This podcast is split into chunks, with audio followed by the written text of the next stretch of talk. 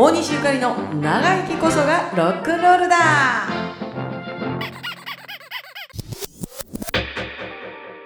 大西ゆかりです、シングルトラジです。えー、で大西ゆかりと新世界、うん。そこからあの通天閣の地下でうん。ライブをずっとね、うん。定期的にやっていくようになるんですけど、面白いね。毎月ね、うん。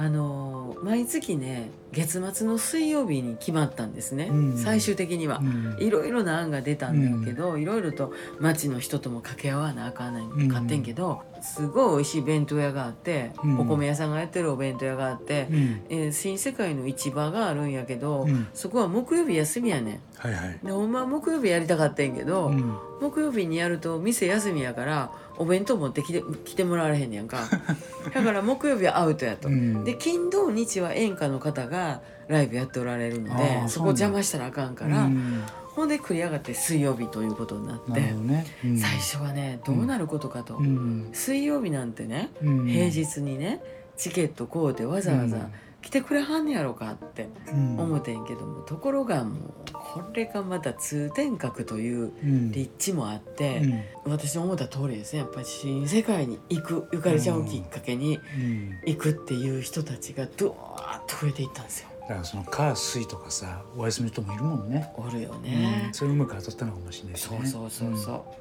う。でなんかなんとなくうん当時を思いますとうん。ね、もう今本当に来なくなった人たちがたくさんいてるんですうん。当時の常連さん、うん。ほとんど今来てないですね今来てる人はちょっとだけみたいな感あじになっていってうん。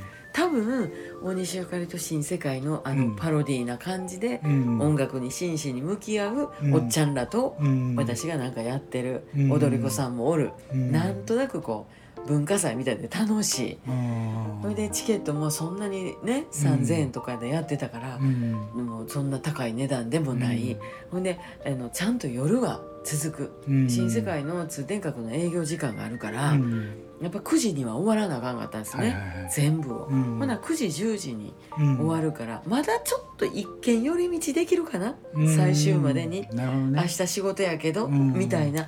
えちょっと遠いとこから来ても、うん。9時とかに終わってくれるんで間に合うね。間に合うね。ね、うん。だから本当にいろんな人がうん。たくさんの人が来てくれはりました、でもその時の面白さはうん。私がソロになってからはできへんかってん、うん。なんかその面白さってやっぱなかったん。うん。だからそことの葛藤がねうん。また始まるんです、っていうのは、えー2000年から、えー2009年にうん差し掛かる頃うん。大西ゆかりと新世界ちょうどまあ1999年に、うん。あの結成して、うん。えー活動していくんですけれども、えー2009年にうん。あの休止っていうのかな。うん。でまたいつかできたらええやんかみたいな感じでうん。大人のお別れを一旦するわけですよ。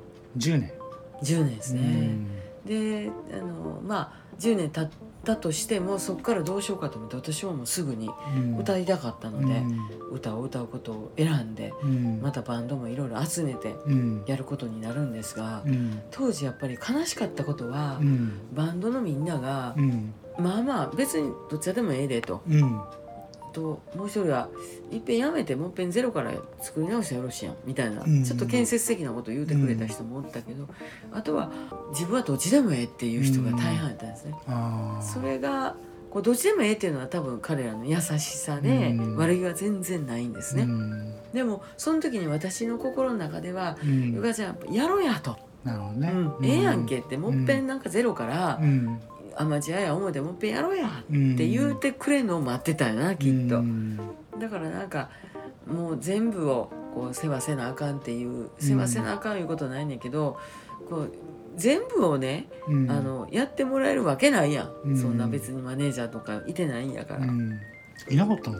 いてなかったな、うん自分らでやったからね、衣装とかも全部そうやし、まあ事務所一応作ってくれたりとかして、うん。そういうこともあったんだけどまあライブの段取りはやってたかな自分で全部な、うん。それのそういうののちょっとしんどさもあったんのも確かやねんけれども、まあでも結局はそこからソロに転向して、うん。えっと、通天閣うのん。劇場自体も、うん。あのなくすと、うんなくしてなんか営業を違う形で差し替えていくっていう感じにうん。だんだんなっていくんですけれども、まあ毎月毎月本当に楽しくって、うん。でもだんだん自分の中でも思ってたけど同じ人らがうん。8割おるんですね、毎月。あー。だからそれが心地よくもあり、うん。こっから抜け出さな抜け出せるんかなっていう。建設的じゃないみたいなね。そう音楽的なところですっごい悩んで、これでええんやろうかみたいなね、うん。このぬるま湯の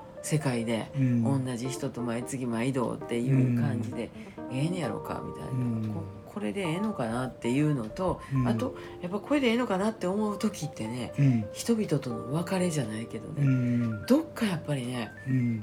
こう前へ行く時にうん。諦めたりうん。さよならしたりせなあかんことってやっぱあるんやな、うん。あそこにこだわってたらうんあかんねんな。うん。